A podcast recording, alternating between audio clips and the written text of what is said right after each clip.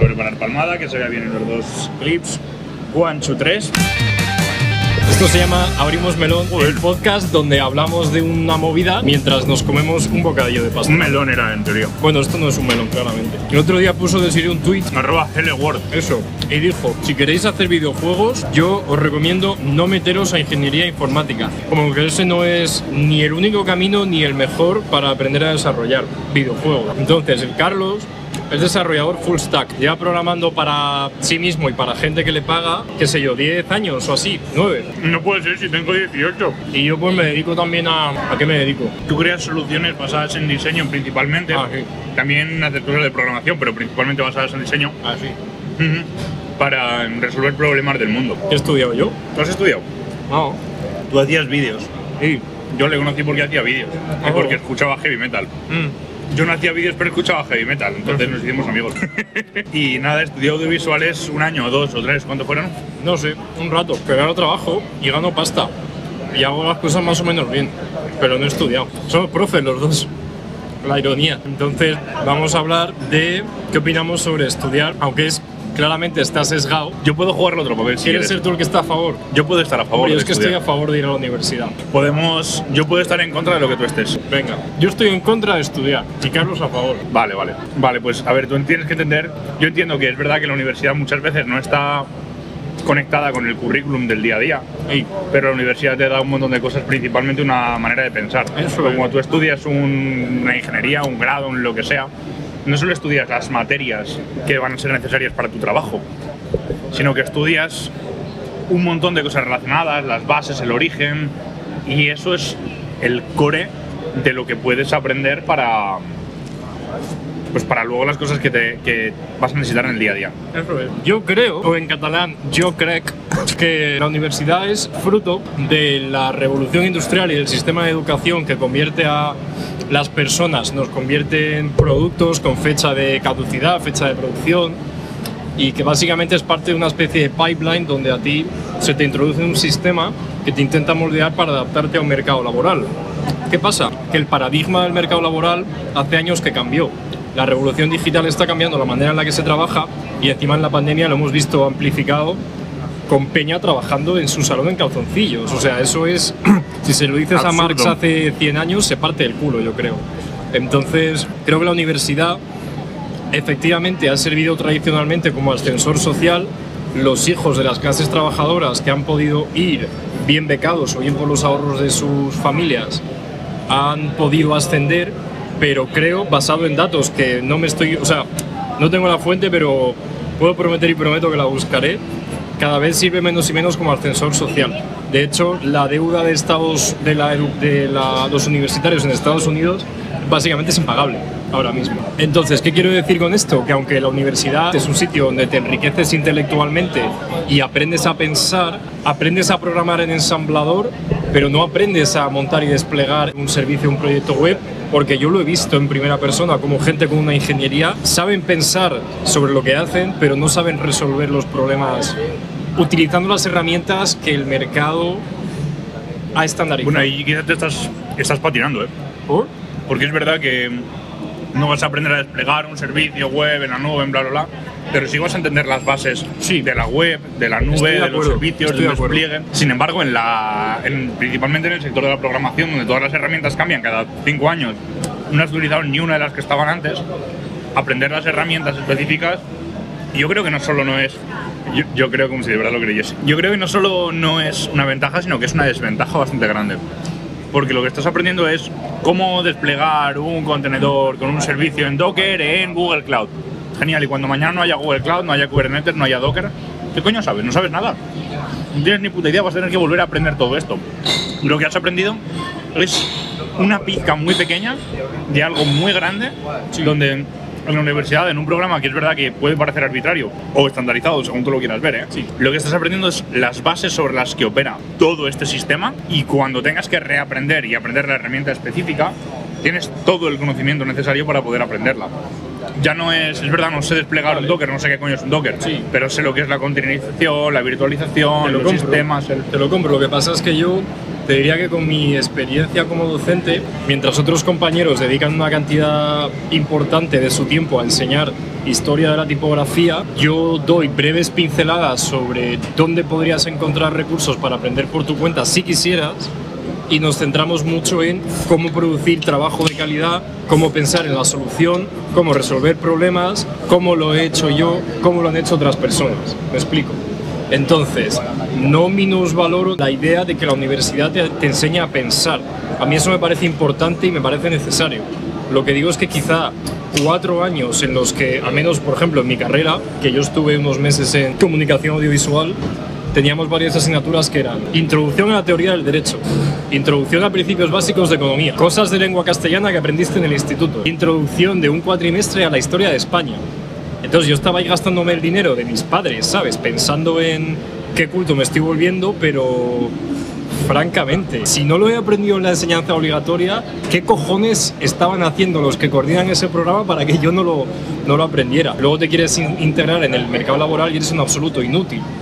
Y a lo que voy es, por no llevarte la contraria, quizá podríamos tener una persona que ha estudiado una ingeniería por cada N personas que se han formado específicamente para producir de forma... Me explico. Aceleramos el proceso de integración de la gente que no tiene trabajo al mercado laboral y reducimos esa barrera de entrada de que todo el mundo tiene que ser ingeniero. O sea, yo conozco ingenieras haciendo frontend regular. Estudiar cuatro años para Display Flex, hostia. Igual el ingeniero de- la ingeniera debería ser project manager, no lead frontend sin haber estudiado frontend, de verdad, me explico. A ver, en teoría yo. Pequeño disclaimer, yo fui a la universidad un año, no salió muy bien, ¿eh? Cabrón. no salió muy bien. Es una historia más larga que os cuento en otro podcast si queréis. No sabe mate. Hombre, sé bastantes mates. ¿Cuánto es 3 por 5 Te falta callo, bro.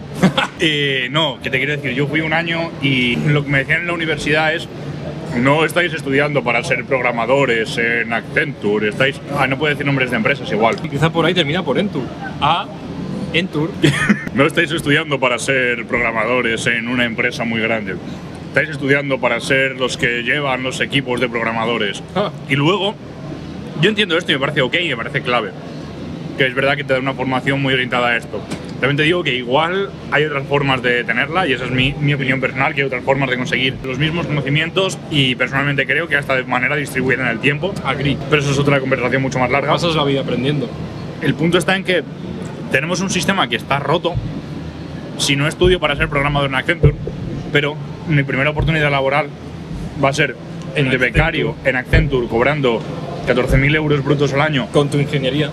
con una ingeniería para intentar de ahí conseguir un puesto de junior developer Y, y de ahí un sistemas mid de developer, de ahí no sé qué developer y después de 10 años, no 10, pero 4 o 6 años extra trabajando, haciendo lo que no tengo que hacer, con una formación que no ha sido orientada a eso. Y no digo que no sepa, ¿eh? porque lo que me van a dar es la capacidad de aprender y eso, ok. Pero la formación no ha estado de- orientada a esto. Y me están dando un curro de una formación que realmente no he recibido para que si eso dentro de 4 o 6 años Esos conocimientos de yo ingeniería. tenga la posibilidad de que los conocimientos de ingeniería que aprendí hace cuatro años y se me han olvidado ya, eh, los pueda aplicar al puesto para el que en teoría estaba planteado. Eso no parece que tenga mucho sentido. Me parece que el sistema está roto. Espera, yo estaba en contra y tú a favor. Ah, Sí, pero estamos cambiando roles. Pero te digo, yo creo que el sistema está roto. Sí. Entonces, El sistema va mucho más lento que el sistema es público y lo público requiere legislación y tiempo y lo privado cambia mañana. claro, el problema está ahí. Yo hablándolo con Cherny, que arroba Chernando si no le seguís, seguidlo, es un puto máquina. Grande de España. Eh, ¿Te puedo pedir otra cervecita? Eh, la 11, por ejemplo. ¿Quieres otro medio? Yo no, pero, Te voy a pedir otro medio. pero picante. Venga, sí, sí, sí. Yo pido medio y él se come medio de mi medio. Es correcto. No sé qué estaba diciendo, perdido un poco el hilo. Cherny me dijo que es una mierda, que es Arroba muy importante. Me dijo es una, la universidad es una mierda, que es muy importante y te va a dar un montón de herramientas. Y es verdad que la vas a pasar regular. Él me lo dijo con más eh, estilo y con menos... Pues Sabes que estilo yo soy... Signature. Claro, yo es que soy un punky. de barrio. Que te dan un montón de oportunidades, pero mi visión personal, y con esto yo creo que chavamos ya el podcast, igual eh, hay diferentes formas de conseguir, estoy de acuerdo con Desiree, sin infravalorar la ingeniería. De hecho, yo respeto y aprecio muchísimo a la gente Respeto que máximo. de verdad que tiene la capacidad de, de continuar un sistema universitario como el que tenemos en España, que me parece jodidísimo y que requiere una dedicación absoluta. También, y pe- perdón por el inciso porque hay que decirlo, yo no, no quiero usar la palabra con P, pero poder estudiar en la universidad para mucha gente es un privilegio. Totalmente de acuerdo. Pero bueno, Aunque te bequen, tienes que poder ir, de, o sea, es un tema de clase, etcétera, etcétera. también te digo, conforme el tiempo va cambiando, leí el hilo que se generó en relación a su tweet, ya está viendo grados orientados a videojuegos, está viendo grados de- orientados directamente hacia el software, está viendo grados direct- orientados a muchas cosas y me parece muy importante, me parece clave que esto pase. Pero una cosa no quita la otra. Conozco a excelentes programadores, excelentísimos programadores, excelentísimos profesionales, excelentísimos product managers, diseñadores, que no tienen ni un estudio de nada y todo lo contrario. Conozco excelentes y excelentísimos programadores, product managers, program managers, diseñadores y que tienen estudios universitarios y que saben muchísimo. Entonces la universidad si te funciona, si es un sistema con el que tú te sientes cómodo, te sientes a gusto y eres capaz de aprovecharlo, me parece que es una forma increíble de conseguir una cantidad de conocimientos Estoy de acuerdo. grandísima. Estoy de acuerdo, pero añadiría que existe el caso del que esto lo mencionó Cherny, hablando de Cherny en Twitter. Los tíos que crearon el Hollow Knight era un diseñador web autodidacta, un ilustrador y un hippie que programa. Y es probablemente uno de los mejores juegos de, que se han hecho en base a la Universidad de Misco, que es de donde saco mis, mis datos. ¿Qué quiero decir con esto? ¿Cómo cojones podemos sostener que para hacer esto tienes que tener una ingeniería?